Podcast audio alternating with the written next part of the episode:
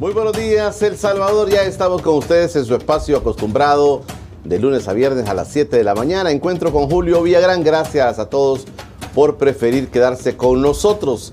Esta es una mañana de lunes 11 de julio. Llovió torrencialmente anoche en buena parte del territorio nacional. Llovió de manera diferente, con vientos fuertes y luego la lluvia que no duró mucho, pero sí fue bastante fuerte la lluvia de anoche. Ya el invierno está fuerte en nuestro país. Ya estamos listos para llegar donde quiera que ustedes se encuentren con nuestra propuesta. Esta semana va a ser una semana intensa también, se lo prometo. La vamos a pasar bien esta semana con diversas opiniones, diversas voces de salvadoreños que por supuesto todos queremos construir un mejor El Salvador. Esta mañana de lunes ya me acompaña por primera vez en, Encuentro con Julio Villarán el doctor Francisco Bertrán Galindo. Está conmigo. Vamos a platicar de la vida jurídica del país. ¿Qué le pasa al país? Hay varios temas que están puestos en la mesa y de los cuales queremos platicar esta mañana de lunes. Doctor, le agradezco que haya venido con nosotros y haya aceptado Julio, invitación. Es, es un gran gusto y, y, para mí es un honor estar con usted. Muchas gracias, doctor. Vamos a revisar los, las maderas de los periódicos de esta mañana, a ver qué nos dicen los periódicos, como siempre. Y gracias a aquellos que dicen, siempre me gusta que pongan las maderas de los periódicos porque me doy cuenta, dice la gente, ya no compro los diarios, pero me doy cuenta cómo están los diarios. Veamos qué dicen las maderas de los periódicos esta mañana. El diario Colatino dice, PNC ingresa a oficinas de Alianza Nacional en busca de pandilleros. Sí, se conoció que entraron a esta ONG, la Policía Nacional Civil, en busca de, dicen, de elementos que puedan incriminarlos sobre el tema de las pandillas y pues hay una denuncia que hubo de la Alianza Nacional, es una ONG que estaban reunidos el día sábado, si no me equivoco, y fueron de manera así imprevista allanados. Ahí está la fotografía también de una nueva forma en las vías, es para ciclistas, y ahí están multando a alguien que se parqueó en ese eje para los ciclistas, que es una novedad en nuestro país. Vamos a ver qué más dicen los periódicos. El diario de hoy, muertes en penal de Izalco en régimen duplican las del 2020. Las muertes en penal de Izalco. Nos oponemos al mega penal, dice, queremos desarrollo. Pobladores de la zona de Tecoluca están protestando por la construcción del mega penal. Y también a un lado aparecen las imágenes también de de un evento en los Estados Unidos de apoyo al presidente Bukele. Y va la embajadora también. Bueno, vamos a ver qué más pasa en los periódicos. Estados Unidos niega fondos de cooperación militar al país por tercer año consecutivo. El Salvador queda fuera del programa de apoyo, apoyo militar, dice. Y aparece también ya los resultados del FAS, que entró con todo el FAS de Santa Ana. Hay mucha expectativa. Tienen esperanza siempre los santanecos de llegar lejos. Vamos a ver qué tal les va este año, esta temporada al FAS de Santa Ana. Vamos a ver qué más dicen los periódicos de esta mañana. El diario El Mundo. Las materias primas suben hasta el 50% para las empresas.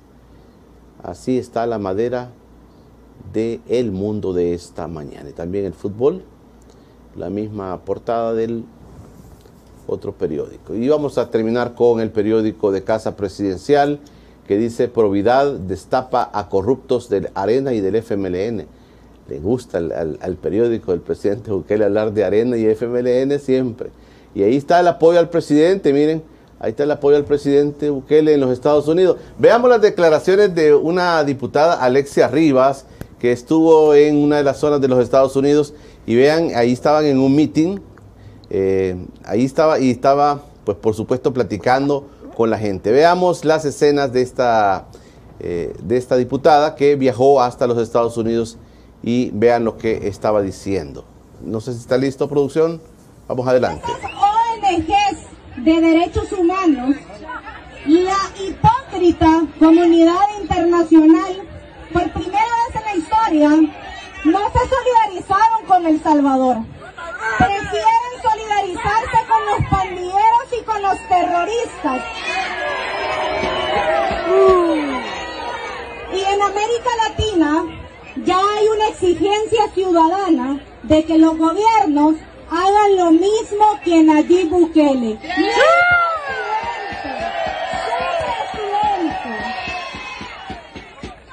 Y eso ya algunos lo denominan buquelismo. ¿Han escuchado el buquelismo? Es actuar rápido, es resolverle los problemas a la gente. Y allá en El Salvador están los turistas del crimen. Algunas ONG fachadas que prefieren estar hablando del régimen de excepción, que prefieren estar hablando que en El Salvador hay una dictadura, pero lo hacen gritando en los parques, así como nosotros estamos aquí reunidos. ¿Saben por qué? Porque para el presidente Nayib Bukele eso se llama libertad. La libertad de todos de poder elegir lo que nosotros queramos. Y quiero que acá también me den un grito los que apoyan al presidente que están a este lado. Y ustedes que también.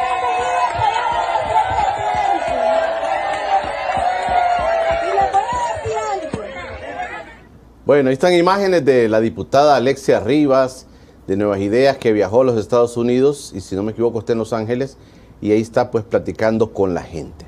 El doctor Francisco Bertrán Galindo me acompaña esta mañana de lunes. Doctor, mire, hay varios, varias palabras jurídicas, constitucionales puestas en el tapete en el país en este momento. Palabras como la reelección presidencial, inconstitucionalidad, golpes de Estado, hay régimen de excepción, hay tantas palabras jurídicas que yo he estado preguntándole a mis invitados si estas cosas son una nueva forma de cómo el país está enfrentando, no solo políticamente, sino a nivel de constitución de la República, cómo está enfrentando su vida, cómo está viendo el proceso del país.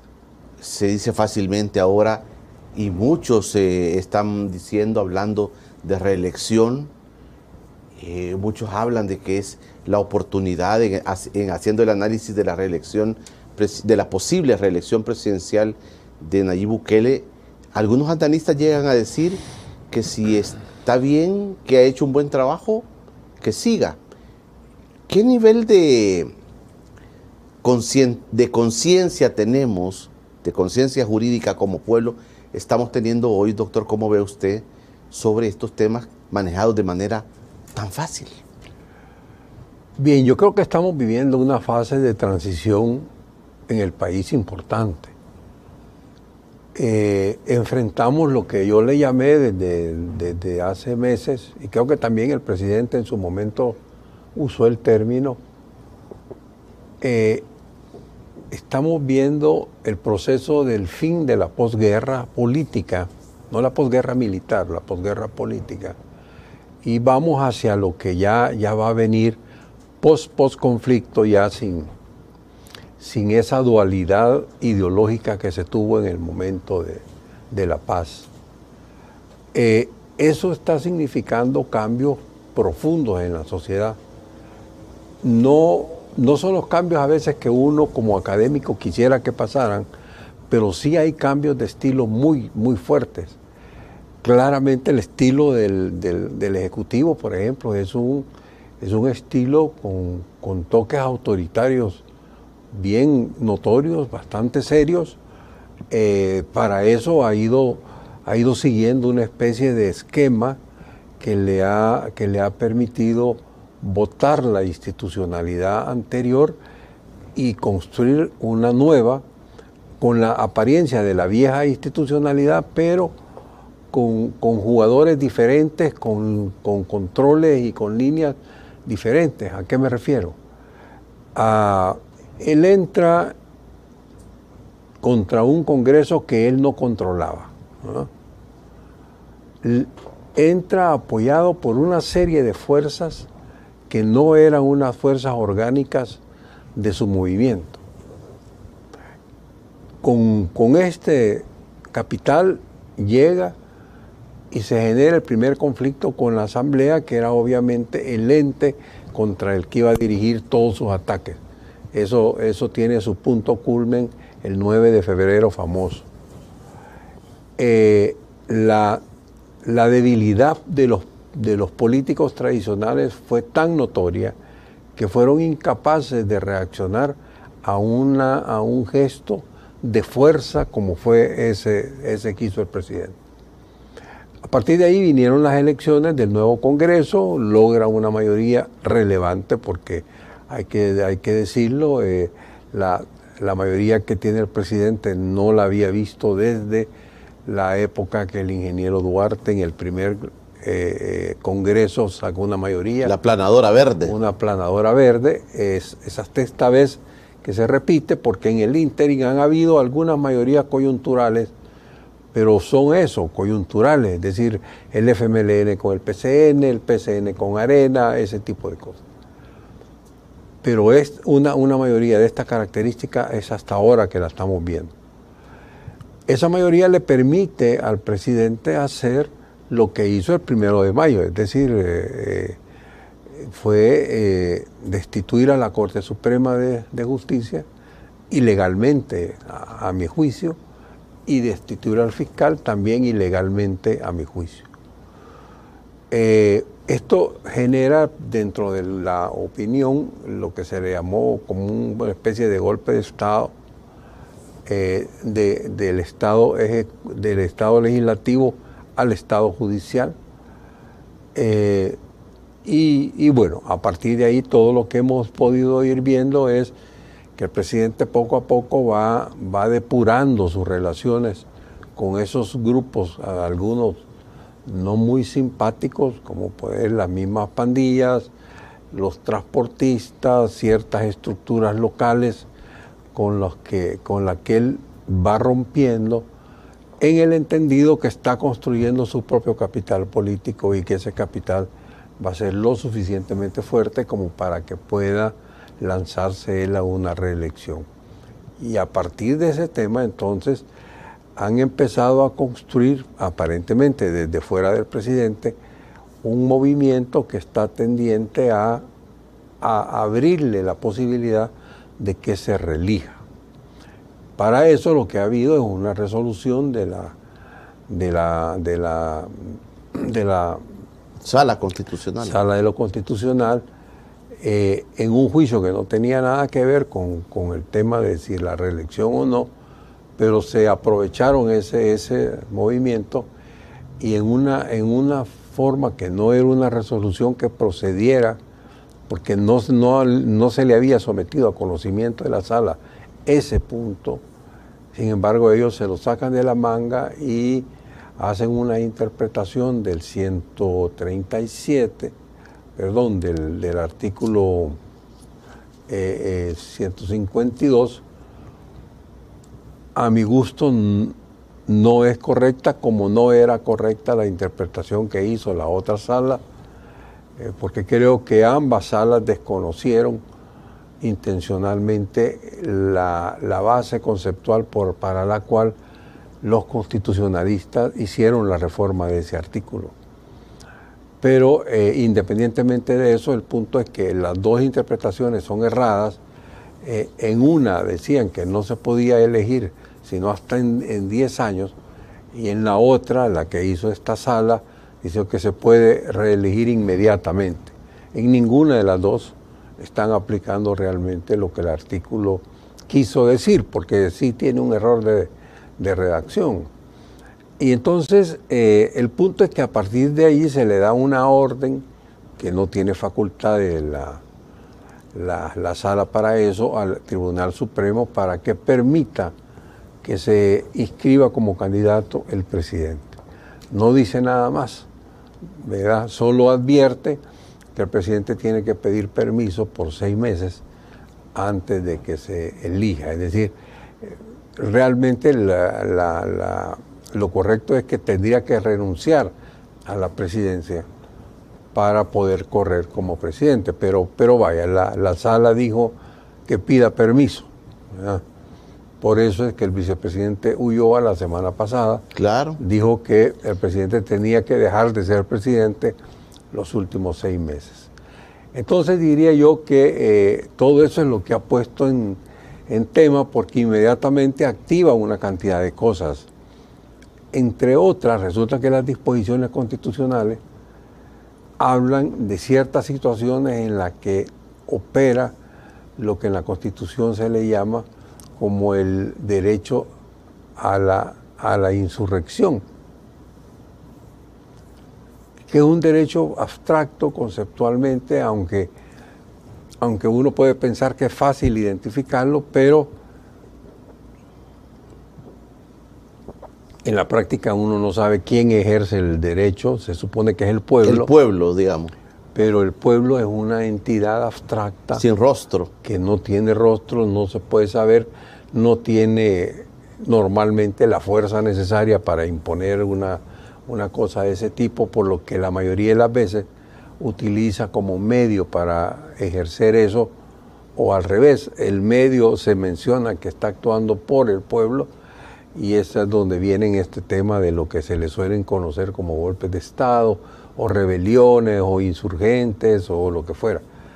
El punto, el punto es que, eh, de acuerdo con la Constitución, hay momentos en que eso está permitido constitucionalmente. Eso sí aparece. Eso sí está.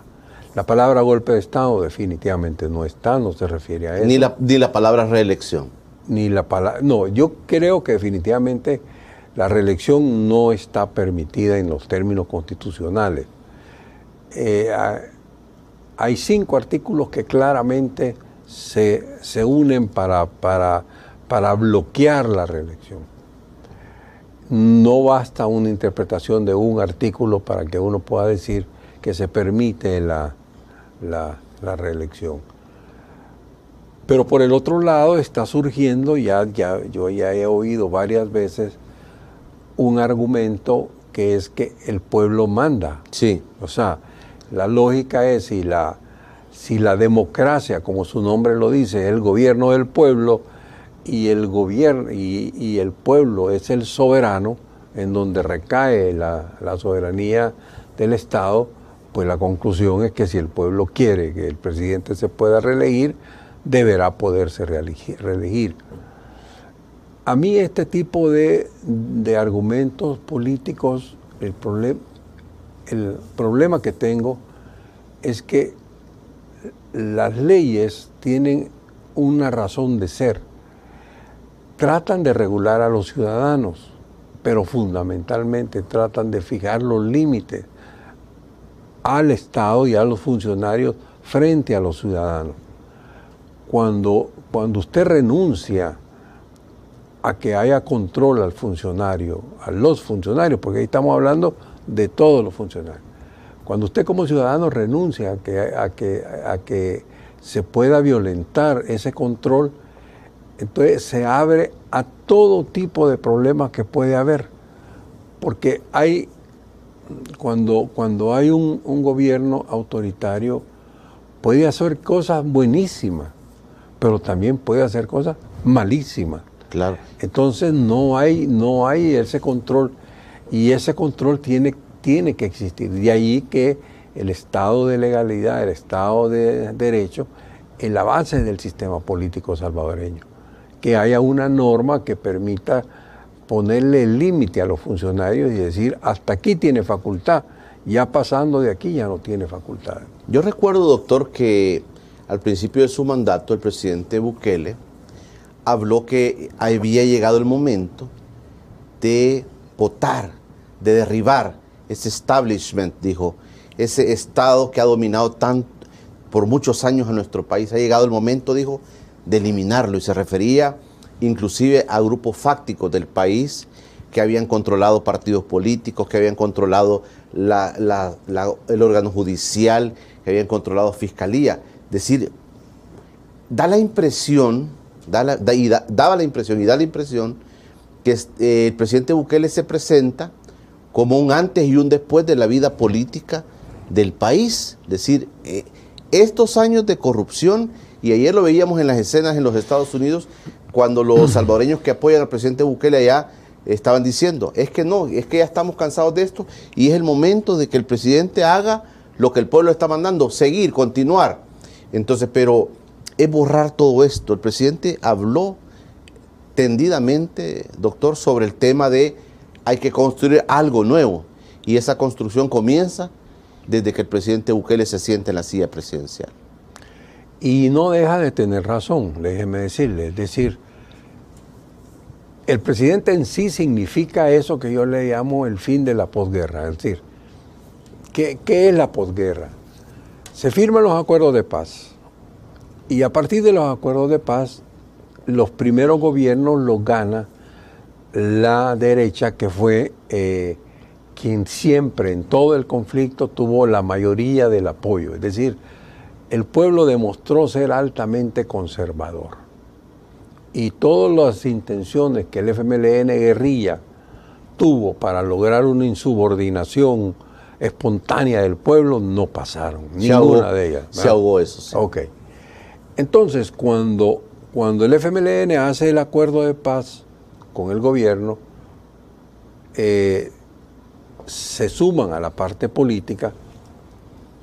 Entonces, la primera fase esperada de esa, esa paz era que la gobernara la derecha como realmente pasó. Y bueno, la, la, derecha pasó 20 años en el gobierno. Luego de esos 20 años llega el FMLN, que era un paso fundamental en la construcción de la democracia, porque estaban los temores de que el FMLN, por seguir siendo un movimiento marxista de izquierda, mm, el capital o esas fuerzas fácticas a las que se refiere el presidente, no lo iban a dejar llegar y le iban a dar golpe de Estado. Y por el otro lado, a nivel de las fuerzas de derecha, estaba la sensación que si el frente ganaba iba a llegar a comer niños y hacer una cantidad de reformas y cosas terribles, tipo Cuba o esas cosas. Era importante que el FMLN llegara y pudiera demostrar frente a la nación realmente cuál era su forma de, para, para ver el gobierno. El FMLN gana y lo demuestra, es decir, hace, hace un gobierno que al final era un gobierno dentro de un marco democrático, obviamente con el estilo de ellos entrando en el límite en muchas cosas, pero, pero respetando toda la institucionalidad. Para el fin de la posguerra era fundamental que perdieran. Era fundamental que perdieran y que perdieran en las elecciones, no a través de un golpe de Estado o un cuartelazo, sino que perdieran como cualquier partido político cuando juega, el, el juego de la democracia y perdieron entonces y entregaron el poder. Eso era importantísimo, era históricamente fundamental para el país. Ahora, eh, lo que pasó que a la par de la pérdida se da un, un fenómeno de agotamiento del modelo bipolar con el que veníamos. Y ahí es donde surge el presidente con una idea en teoría más fresca, que no representaba ninguno de los dos movimientos y, y, generacionalmente no era parte de todos los viejos que andábamos hablando cosas de política. Entonces, esa, eso fue lo que lo, lo, lleva a él. Y claramente, como ya lo dije también antes, tiene dentro de sus asesores o como sea, tiene unos asesores que le van llevando en la lógica de construir ese nuevo Estado que usted dice y, y, uno lo puede ver, es decir, la, el primer año que no tenía eh, asamblea, lo que hizo fue dedicarse a destruir a la asamblea. O sea, a, más bien a los miembros de la asamblea. Y se los, se los atacó, pero de todo, cada fin de semana que pudo. Hasta que lo logró. O sea, eso en los manuales de estudios políticos que uno, que uno estudia, es la fase en la cual se destruye, es decir, el nuevo que llega, que no es parte de la nobleza política previa, tiene que deshacerse de los nobles anteriores para poder crear su propia casta. Fue lo que hizo. Es decir, se dedicó a destruir a los diputados, a los dos partidos, gana las elecciones y continúa con eso. Es decir, todo el objetivo era los que vinieron antes de mí, aquí no tienen ningún sentido, aquí yo soy lo nuevo. Entonces, ese yo soy lo nuevo es crear su nueva su nueva nobleza. Eso eh, hasta ahora ha, venido siendo. Yo creo que el último año lo que ha hecho es estar además en una fase de separación de los círculos con los que hizo alianza previos al gobierno, que le ayudaron a, llegar, pero que ahora se han vuelto un problema. Entonces está rompiendo todas esas alianzas, tratando de consolidar su propio movimiento. Y esa es la fase en la que estamos ahora. Doctor, voy a hacer una pausa interesante. Pero también se ha criticado que el presidente no ha podido caminar solo y ha tenido que pactar con grupos fácticos, por ejemplo, con los grupos oligárquicos del país. Se dice, mire, se le ha visto con fulano, se le ve con fulano, ahora fulano está congraciado con el presidente. Y aquí se ha analizado, los economistas han analizado, esa cercanía del presidente con estos grupos, a los que en un momento llegó a decir son los que han sostenido este establishment del país.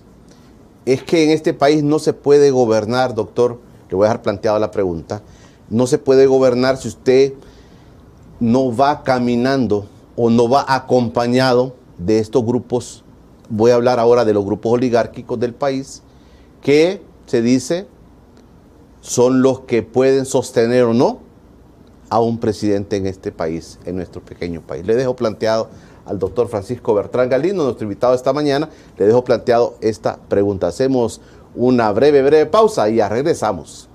Ya regresa Encuentro con Julio 2022. El doctor Francisco Bertrán Galindo me acompaña esta mañana de lunes y le voy a leer los comentarios al doctor que están llegando en gran cantidad. Aniel Salvador, señor Bertrán, las candidaturas no partidarias respetaron la constitución política o fue una burla de los políticos del momento? Gracias por su amable respuesta. Pregunta, si el presidente no quiere renunciar para ser candidato a la Asamblea, ¿le podría dar un permiso especial para ausentarse, que mantenga el fuero? ya estamos en este tema. Es que si el presidente se va seis meses, eh, le quitan el fuero, dice.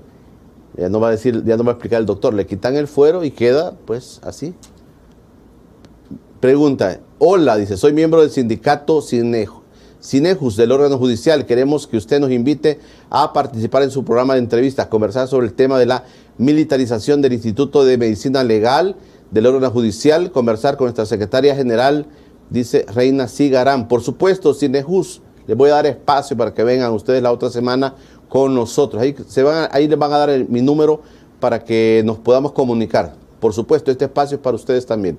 Buenos días, don Julio. Saludos. Solo preguntarle al señor Francisco, ya que él fue asesor de Arena. Ellos tuvieron mayoría en la asamblea y hacían y deshacían. No sé por qué dice que la sala es elegida, la sala elegida es ilegal. Si ellos elegían antes los que ellos querían, fiscal, procurador y sala también. Nada más, gracias. J. Campos, saludos. Me parece que hablar de los partidos políticos cuando gobernaron, que hicieron malas cosas, cuando su invitado fue parte de uno de ellos y no hizo nada positivo para la población. David Guandique, buenos días, don Julio. Saludos a su invitado. Alex Jiménez, buenos días, Julio y tu invitado. Triste y decepción dan los diputados del régimen haciendo campaña electoral con nuestros impuestos en Estados Unidos. Guillermo Rodríguez desde Boston, se nota la desesperación del gobierno actual en busca de votos del exterior, ya que en El Salvador no le alcanzaría, sin duda la diáspora cree solo la mentira del gobierno. Ramón Serrano, saludos desde San Francisco amenizaron el mitin con una banda mexicana de la horrible música de corridos con la idea de llevar a la comunidad azteca y la hicieron pasar como la diáspora salvadoreña. Alex Jiménez dice el Bitcoin se desploma y Bukele sigue gastándose millones de dólares de nuestros impuestos. Mi nombre es Rodolfo Flores. No veo nada de malo en la reelección. El pueblo es quien elige, dice Rodolfo. Alex Jiménez, el vicepresidente yo acabará siendo extraditado también por cómplice de Bukele, bloqueando su extradición a Estados Unidos. Buenos días, dice, una buena entrevista. Preguntarle al señor Bertrán qué piensa sobre el apoyo del 96%, dice, que da el pueblo salvadoreño al presidente Bukele. 96%, ya creciendo. ¿va? Ramón Serna, saludos, Julio invitado. Ben Franklin decía, quienes sacrifican un poco de libertad por un poco de seguridad acaban perdiendo las dos cosas. Don Julio, le saluda Sergio. Solo preguntarle sobre el régimen de excepción y también sobre el apoyo de la diáspora al presidente Bukele y su buena gestión. David Guandí, que la democracia es una mala palabra, que tú nunca quieres exigir aumento del 10% del sueldo, dice. Luis Alfredo Renderos, la ignorancia de mi pueblo salvadoreño es muy grande. Marvin Ventura, excelente invitado, un saludo desde Maryland. Saludo para los dos. Emérita de Menéndez, buenos días, saludos, feliz inicio de semana en compañía del mejor programa de, de televisión con Julio Villagrán. Alan Quintana, buenos días compatriotas salvadoreños desde South Australia, debería las autoridades estadounidenses sancionar a políticos que ocupen su territorio para violar las leyes migratorias, dice, excelente invitado, que aclare al pueblo salvadoreño y que le dé cátedra a estos seguidores de Bukele. Buenos días a ambos. Quiero preguntarle al señor Francisco Bertrán, ¿cree que el ARENA y el FMLN tienen posibilidad de volver a retomar la presidencia del país? No a la reelección, dice Emérita, no al voto electrónico. Juan Arevalo, la lista Engel es una respuesta a un hijo desobediente a las normas de Estados Unidos. Rosana Maestra dice, las, las los cleptócratas del país quieren robar cinco años más. Bueno, ahí están los comentarios, doctor. No sé si le, llama la atención alguno. Hay varios, hay varios, la verdad. Eh, mire, yo creo que aquí es importante comprender varias cosas en el tema de la reelección. Yo, en el, si no hubiera ley, sin, olvidémonos del marco legal y el marco legal fuera totalmente permisivo en el tema y estuviéramos hablando de si es buena la reelección o no, yo en lo personal pienso que sí. Y le voy a decir por qué, porque cinco años está visto que son periodos demasiado cortos para que un buen gobierno no pueda tener otro periodo más y poder continuar con ciertos programas que son reformas a largo plazo como educación, por ejemplo, la reforma de seguridad es importante y eso requiere tiempo para ser consolidado. Pero eso es a nivel conceptual. ¿Por qué está prohibida la en la Constitución la, la reelección? tiene otras razones que no tienen que ver si el gobierno es simpático o no es simpático con el pueblo. Entonces, el problema es que tenemos un régimen jurídico, ese régimen jurídico está en sí mismo, está diseñado para que no se pueda cambiar en esta materia, porque inclusive hay un artículo que el 243, para los que quieren consultar la Constitución, donde dice que no se puede reformar las famosas cláusulas pétreas, pero dentro de las cláusulas pétreas se encuentra lo relativo a la alternabilidad en la presidencia. Es decir... Ese es un, artículo pétreo. Artículo no, no se, puede, reformar. Entonces el tema de la reelección está fuera de discusión, constitucionalmente hablando. Que la fuerza política, la realidad política puede llevar a que haya una reelección y que gane una reelección y que gane por las cabales en el sentido de que realmente la mayoría vote en favor de él, eso, eso puede pasar. ¿La sala constitucional puede interpretar la constitución en ese sentido? Eh, mire, si vamos al, estricto sentido jurídico, la respuesta es no.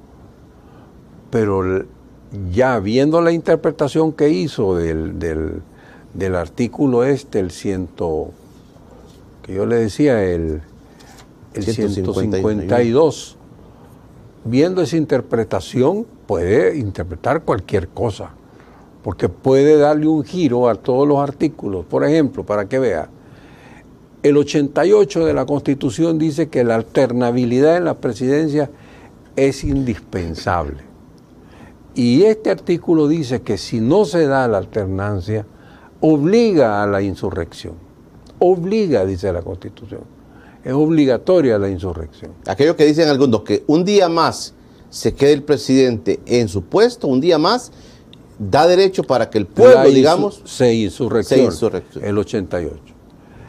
El 137, o 131, perdón, dentro cuando define las atribuciones de la Asamblea Legislativa, en el número 16 dice, desconocer obligatoriamente al presidente si continúa un día más después de su periodo. obligatoriamente. Desconocerlo. Desconocerlo. 152 dice, no podrán ser candidatos a la presidencia, y ahí es la famosa interpretación de, la, de las dos salas, que uno dijo que no podía en 10 años y el otro dice que sí puede desde ya.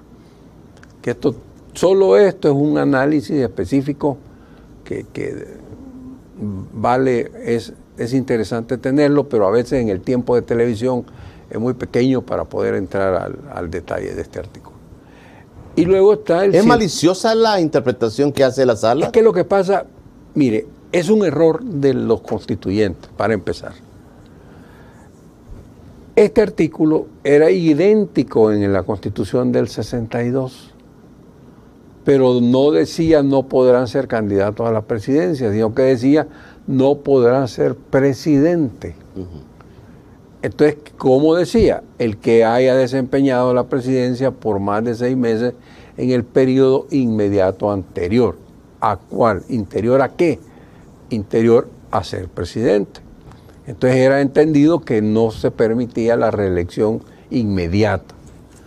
Vienen los diputados de la constituyente y hay una carta firmada por ellos donde piden el cambio de este artículo y dicen que está bien el criterio, pero que el momento de decidir si se cumple o no con el criterio el momento de ser inscrito como candidato. Entonces, ¿qué es al momento de ser candidato que el tribunal debe evaluar si se cumple o no eso? Y dejan la redacción igualita. Entonces, ¿qué pasó? El que haya desempeñado la presidencia en los meses, en el periodo inmediato anterior, ¿a qué? Si, si, si vemos el sentido de la reforma, es anterior a ser presidente pero eso es ya viendo el espíritu de la reforma. Pero si vemos la reforma literalmente como está, inmediato a cuál? Al que estamos ahora, antes del de ahora. Entonces quiere decir que el que haya sido presidente en el gobierno de Sánchez Serén, oígase Sánchez Serén, no podría correr de candidato presidencial en esta campaña. De ahí que la sala anterior habló que eran 10 años porque tendría que pasar estos cinco años más los otros para que el presidente Sánchez Serén pudiera correr nuevamente para ser presidente. Ahora aparece, doctor, perdón, aparece otro elemento que eh, Félix Ulloa también lo trataba, el tema de los seis meses. El presidente debe separarse de su cargo de presidente en los seis meses anteriores a la elección para poder optar. Es correcto. Esos seis meses lo puede dejar así como sin armas, digamos, al presidente. Dicen sin fuero, lo puede dejar eh, propenso a cualquier cosa, porque deja de ser presidente de la República. Para mí, lo que, o sea, asumiendo que es, que es correcto, que pueda reelegirse, eh, yo creo que sí tendría que renunciar los seis meses y se quedaría sin el fuero y se quedaría sin todo eso. Sin embargo, la sala, cuando da su interpretación, esta sala, lo que dice es que el presidente debe pedir permiso. O sea, le tiene que pedir al Congreso que lo exonere por seis meses, no que lo exonere, sino que le dé permiso y entonces quien entra a, fungir como presidente de la República con todos sus poderes es el vicepresidente. Es el vicepresidente, que es Félix. Entonces eso es lo que tendría que pasar, ¿verdad? Porque obviamente ahí empiezan a jugar los temores, porque eh, el presidente puede decir, bueno, y si me quedo seis meses sin, sin mando y llega Félix y, a Félix yo no lo he tratado bien y ahora viene y toma decisiones, me puede votar un montón de cosas o, me puede mandar a la policía que me capture o ese tipo de cosas. Claro, todo eso son ya las elucubraciones políticas que se pueden hacer.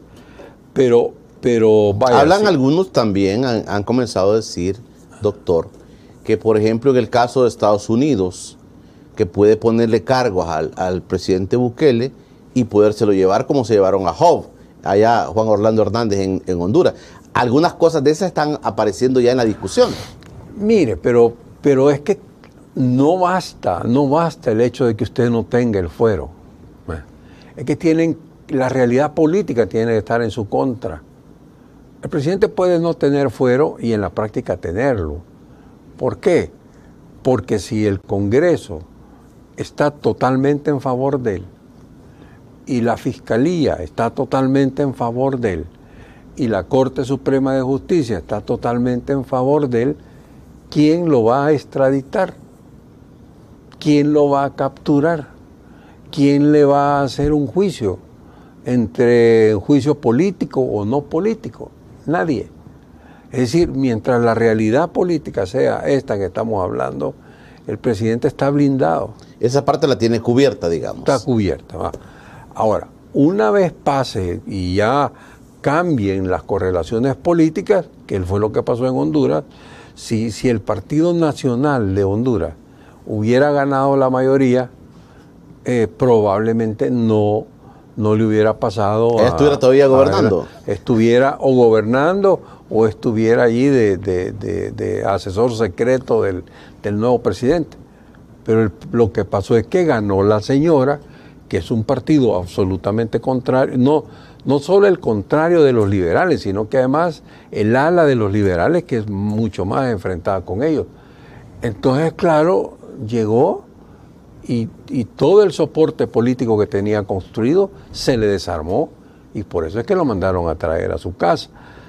Entonces, pero tiene que pasar eso, sin que eso pase, eh, es eh, eh, pensar que al presidente Bukele va a tener la protección porque hay un fuero legal que dice que no lo pueden capturar. Eso es ilusorio si no hay el apoyo político correcto. Y si tiene el apoyo político correcto, también es ilusorio porque nadie le va a hacer nada si todas las fuerzas están bajo su control. Hemos llegado a un pragmatismo político que supera la constitución. Le digo esto, doctor, por aquellas voces que ya dicen, y he escuchado eh, analistas prominentes como Dagoberto Gutiérrez decir, mire, si él ha hecho un buen trabajo, ¿por qué no dejarlo? Pragmatismos políticos que pueden superar la constitución de la República, que pueden pasársela por encima. Es decir, es que si hace un buen trabajo, que se quede. Lo que usted ponía al principio. Este es un pragmatismo, es decir, ver las cosas de manera muy práctica, porque si funcionan, dejemos que, que vaya. Lo que voy a decir va a sonar, va a sonar un poco complicado, pero va. Eh, eh, cuando se estaban negociando los acuerdos de paz, el FMLN había todo un sector que estaba en contra de dejar la constitución tal cual. Porque había una serie de artículos que ellos sabían y tenían razón en saber que habían sido puestos para bloquear al FMLN a que, a que se hicieran cierto tipo de cambios. Y uno de esos eran los artículos pétreos. Los artículos que cuando uno los lee se da cuenta que eran claramente hechos para bloquear una reforma profunda de la Constitución. Entonces el FMLN estaba tratando de lograr, porque su sentido del- de la insurrección era desarmar lo que consideraban una institucionalidad ilegítima, ¿verdad? Entonces, como no lo lograron, porque las mayorías no se dieron ni, ni los apoyaron en ese sentido, de alguna manera han venido librando esa guerra desde fuera de, otras cosas. Yo le puedo mencionar un caso, por ejemplo, el artículo 85 de la Constitución.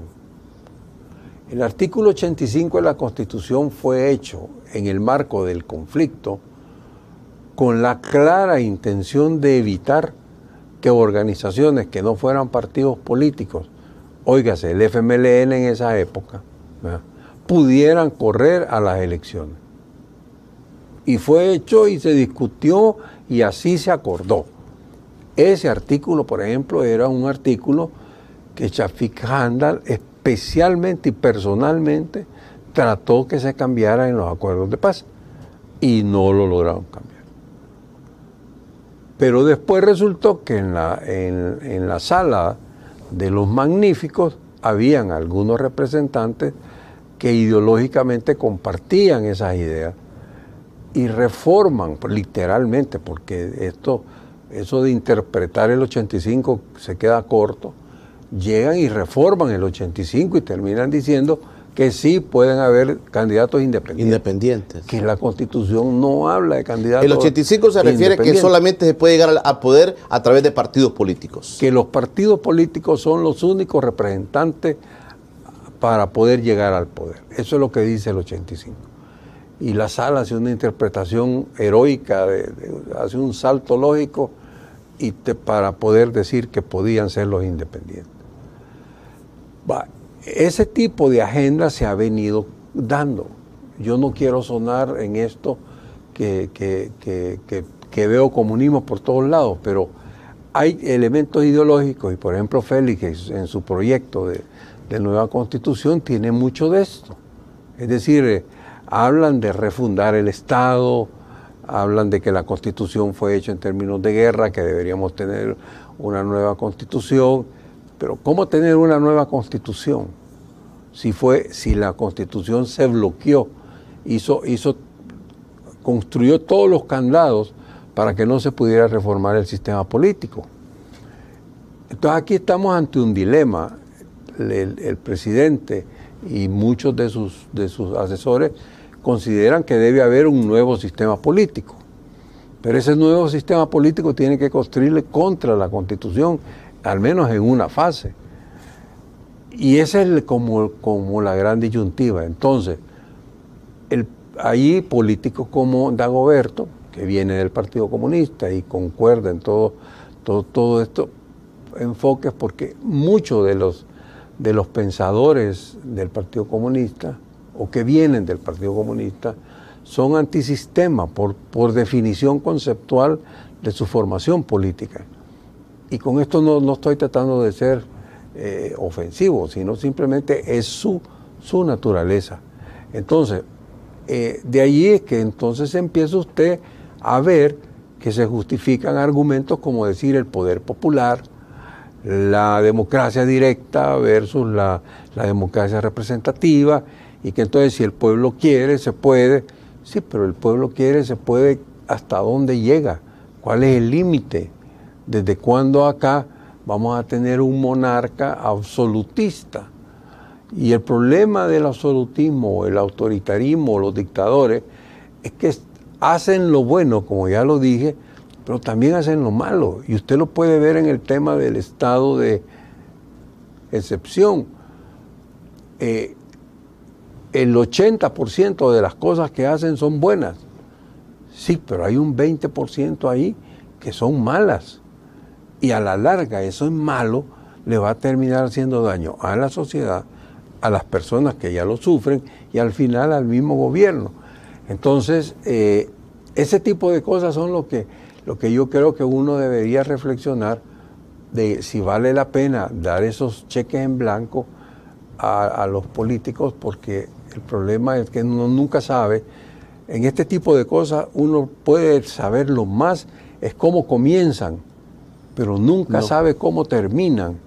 y, ese tipo de cosas, de cómo terminan, es lo que a uno que ya lleva años viendo toda esta cosa y, ha leído historia y todo eso, preocupa. Ok, voy a hacer la última pausa, doctor. Mire, le voy a, replantear la pregunta. Es que dice en Nicaragua, Daniel Ortega está sustentado porque que la base tiene a grupos fácticos, grupos oligárquicos, grupos que dominan económicamente a Nicaragua y lo sustentan porque él ha hecho pacto con ellos se dice que el presidente Bukele va en la misma línea, de para mantenerse en ese poder debe tener grupos fácticos detrás de él, como los grupos oligárquicos, que pueden estar validando o no la continuación del presidente Bukele como presidente. Le dejo planteado esto porque esto es otro análisis que se está haciendo sobre el futuro político de nuestro país. Vamos a una breve pausa y ya regresamos. Ya regresa Encuentro con... Siempre algunos invitados me complican. Mire, aquí tengo un montón de comentarios. Vamos a ver. Dice un connotado abogado nuestro, amigo nuestro, dice que no quiere que digamos su nombre. Preguntarle al doctor si hay una resolución judicial, si una, resolución judicial se debe cumplir o no. Antes en la sala de los magníficos se decía, las sentencias se cumplen, no se discuten. Preguntan. Y también tenemos más comentarios. Voy a tratar de ir rápido con estos comentarios, doctor. Vamos a ver aquí. Dice, buenos días, saludos a ambos. Ya lo leímos. Eh, ya leímos. Dice, si se permite la reelección, don Julio, tendríamos 15 años de, de reserva de la información. No podríamos saber todos los gastos realizados por esta nueva forma de bolsas negras ¿Por qué no adoptamos un sistema como el norteamericano, donde se estipula un máximo de dos elecciones? Dice. Buenos días, don Julio. Saludos al doctor Bertrán. Mi comentario dice, ¿qué piensa el doctor de lo siguiente? El presidente designó al vicepresidente como responsable de encabezar la modernización de la constitución del país. Sin embargo, parece una, que una vez la sala determinó que el actual presidente se puede reelegir para el periodo inmediato y siguiente, se diluyó el interés en modernizar la Carta Magna dice Renato Ayala de San Marcos. Muy buenos días, hay un saludo invitado, quiero saber la opinión del invitado sobre los buenos resultados de que está teniendo el estado de excepción, dice. Ahí está.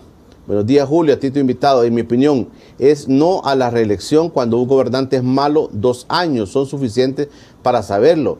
Y esa administración de Bukele no es mala, es pésima, abusiva y terriblemente falaciosa.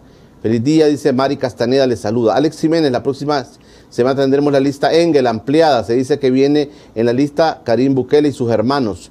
Buenos días, pregúntale a su invitado si la sala que supone que se supone es la máxima autoridad estará por encima de nuestra constitución, referente a, su interpretación que han hecho con la supuesta reelección. Saludos desde San Juan Opico. Rosana Maestre, la lista Engel está llena de ministros.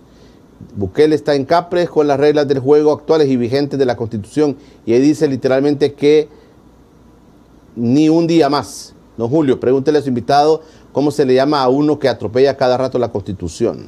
Miguel Blandino dice con todo respeto, doctor, la sala se pronunció en exceso al opinar sobre un asunto en relación del cual no había sido consultada. El escrito no preguntaba si Bukele podría reelegirse. Bart Pérez, no comprendo por qué Bukele querrá reelegirse si después irá preso con todos los que apoyan esta reelección presidencial. Buenos días, soy Douglas Rodríguez y los saludo desde Montreal, Canadá. Lo de, lo de los candidatos independientes fue un acto en contra del FMLN y no lo contrario. Carlos Chávez, con 10 años del FMLN, se venía, se venía caminando bien, dice. Bueno, ahí están los comentarios, doctor. Bueno, quizás eh, ir, ir, por partes. Primero, el tema de la oligarquía que usted me preguntaba y después le voy a ver el voy a tratar de alcanzar tiempo para contestar el tema del, de la sentencia de la sala. La el acuerdo con la oligarquía. Mire, primer lugar yo creo que entendamos que el país cambió. La oligarquía, como se le venía definiendo antes, los 14, sí. eso, eso ha, venido cambiando en la medida que la sociedad se ha ido transformando. La, usualmente cuando se hablaba de los 14 se refería a las familias agrícolas, que eran las más ricas del país, y que se, y que se decía que eran las que, una especie de junta directiva que, dirigía el país. a los militares. Eso cambió con la reforma agraria. Hubo, realmente muchas de esas familias salieron muy afectadas, perdieron su capital, muchas se fueron del país eh, y otras lo que hicieron fue que se transformaron a una economía de servicios. Entonces pasaron a ser banqueros, a, manejar entidades de servicio telefónicas y ese tipo de cosas. Eh, después de, vino un fenómeno que me imagino yo, todas las familias empezaron a, a, visualizar que habían riesgos relacionados con el hecho de que el FMLN podía ganar el gobierno. Y entonces uno puede ver que hay una especie de tendencia a vender las empresas estratégicas. Se vende la cervecera, se venden las compañías telefónicas, se vende la cementera. O sea, todas las, todas las estratégicas son vendidas y compradas por capitales internacionales. Entonces, el rol o el concepto de, de oligarquía realmente se diluye. Ya no hay en este momento una oligarquía que podamos verla como la miraban antes los pensadores, especialmente los de izquierda, que hablaban de que había esa y que se controlaba. Sí. Hay algunos que tienen negocios que son estratégicos para el país y que han mantenido una relación con el gobierno. Ahora, ¿qué tanto pueden llegar a influir en el gobierno lo dudo, creo que vaya. Los sectores son como tres sectores, ¿no? el sector aeronáutico, el sector eh, eh, inmobiliario y el sector de comercio al detalle. No veo ninguno de ellos que tenga la característica estratégica como para intervenir y tomar decisiones, hacer que el presidente por fuerza tome decisiones. No, no lo creo. Yo creo que los poderes fácticos ahora andan en otro lado. No sé exactamente por dónde, pero me parece que dentro de la reforma que está viviendo el gobierno, parte tiene que ver con el surgimiento y el diseño de nuevos grupos económicos. Nuevos grupos económicos. Yo creo que por allí van las cosas, no se han conformido, no se han conformado con lo claro para que uno lo pueda ver, pero me parece que van más por allí que ese tipo de poderes fácticos que, que hablan. Porque realmente en un país como El Salvador, de hecho todos los países, pero mientras más pequeño es el Estado, más necesita de, grupos de apoyo con una fortaleza económica importante. Entonces, esa relación gobierno, grupos económicos importantes siempre se va a dar. Ahora, estos grupos no, son estáticos, se van, se van redefiniendo, van cambiando. Entonces, no, no se puede hablar con, con esa simpleza de decir el mismo grupo que estaba gobernando el país fácticamente en los 60 es la que está ahora en el 2000 y ficha. Eso no es así. Eso para, para contestar el tema de la oligarquía. Ahora, la sentencia de la sala, la sentencia de la sala efectivamente, como decía uno de sus comentaristas de los ciudadanos, se emitió en exceso de la atribución de un tribunal. Los tribunales están obligados a fallar en base al tema que se somete a su conocimiento y nada más.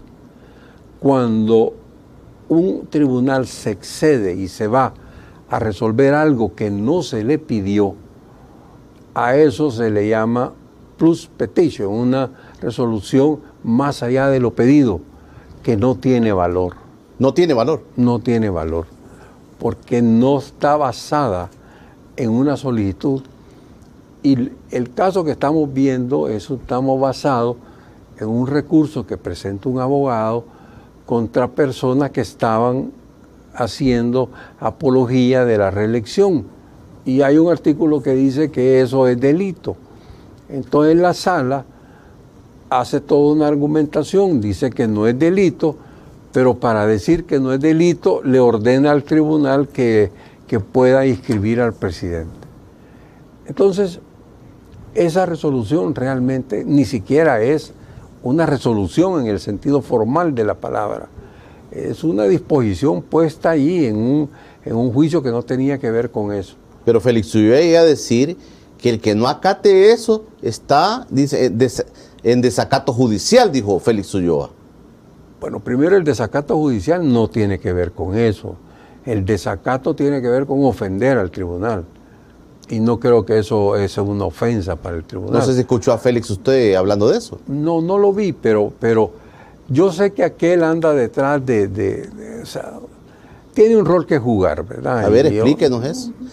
Es el vicepresidente y, y, como, como Félix sabe, es un vicepresidente que, como todos los vicepresidentes que yo conozco que, ha tenido el país, han tenido siempre problemas con el presidente, especialmente con el grupo del presidente, que los ven con desconfianza. Entonces, eh, es un rol difícil el que Félix tiene que jugar. ¿Pero qué nos quiere decir entonces Félix con diciendo eso? Mire, esto es así, ya lo dijo la sala, y si no, caemos en desacato judicial, dijo.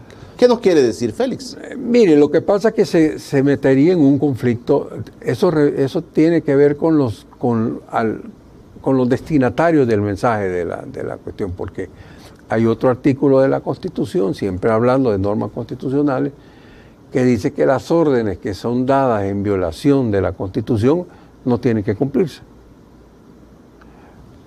También dice que los, los jueces y el Tribunal Supremo Electoral en eso tiene característica de juez, los jueces pueden declarar inaplicable cualquier disposición que consideren inconstitucional.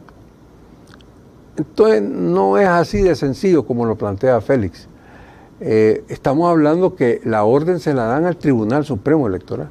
Claro. Y el Tribunal Supremo Electoral es el máximo tribunal, según la Constitución, en materia electoral. ¿Y él puede decidir o no? Entonces, él ¿O no, o no simplemente tiene opción? Puede, puede decir, eso es inaplicable, no, no me toca, yo voy y resuelvo por, por donde me toca resolver. ¿Y no lo pueden acusar al tribunal de desacato entonces? No. Es que no, primero que no es desacato.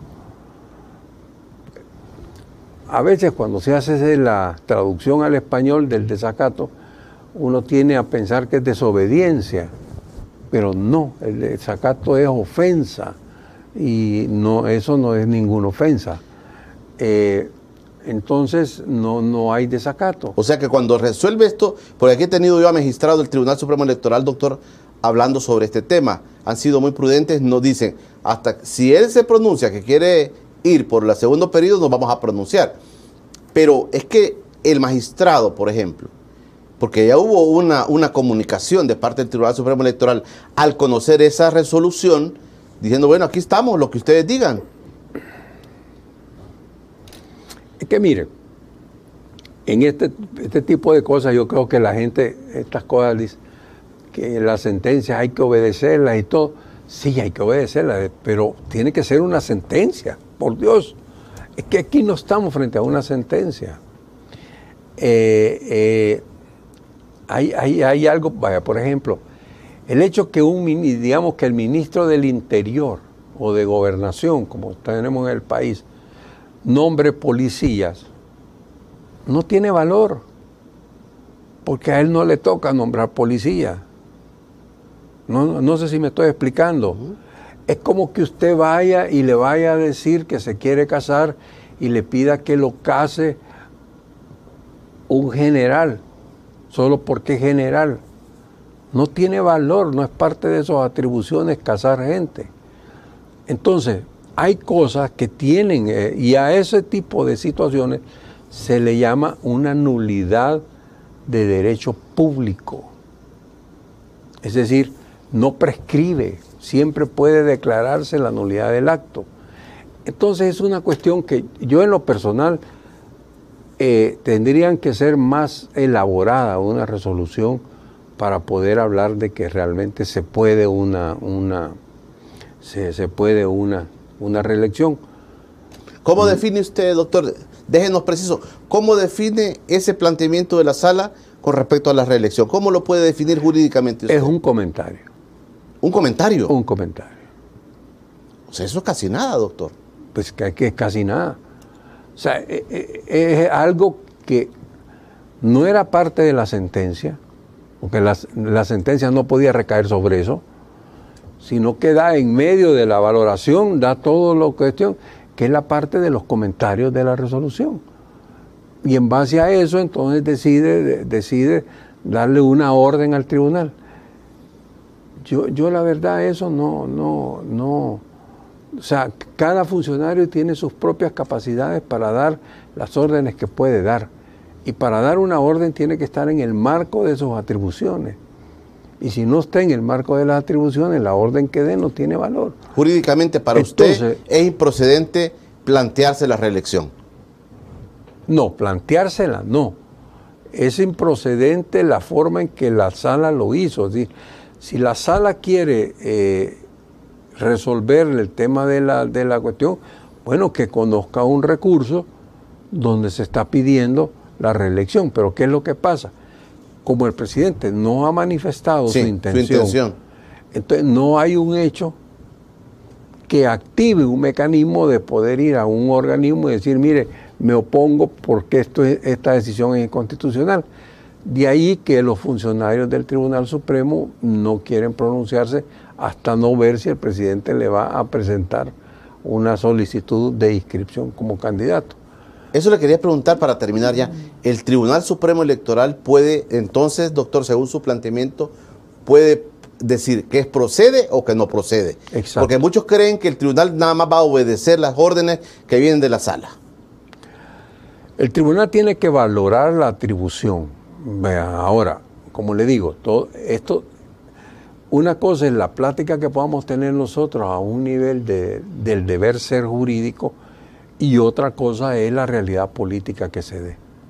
si efectivamente hay un control por parte del Ejecutivo o del Tribunal, pues hombre, obviamente van a resolver en, en concordancia con la resolución esa de la sala. Pero, pero si usted lo ve desde el deber ser jurídico, eso no tendría que ser así. Es al tribunal al que al final le corresponde tomar la decisión de si se permite o no la reelección. De acuerdo a mi análisis, no está permitida. Pero como le digo, con esa teoría del poder popular, pues todo puede pasar. Del poder popular. Gracias, doctor, por venir con nosotros. Bueno, gracias, gracias a usted. Que no sea la última. A la orden. Vamos a ir platicando con el doctor Francisco Bertrán Galino, nuestro invitado esta mañana de lunes. Así iniciamos la semana. Ya nos dejó tareas el doctor aquí. Vamos a ir a revisar muchas cosas para poder entender mejor y usted en casa también. Aquí dicen, nos mandan a leer la constitución, pero la constitución no dice lo que está pasando aquí, nos dijo alguien acá, ¿verdad? Y es cierto, o sea, leamos la constitución para entender qué es lo que está pasando. Ha sido nuestra propuesta de esta mañana de lunes 11 de julio. Mañana martes viene Bessie Ríos, mañana, también abogada, viene mañana y vamos a tener la voz de Bessie, la voz de una mujer, la voz de una persona que ha estado activa en la opinión pública. Mañana no puede perderse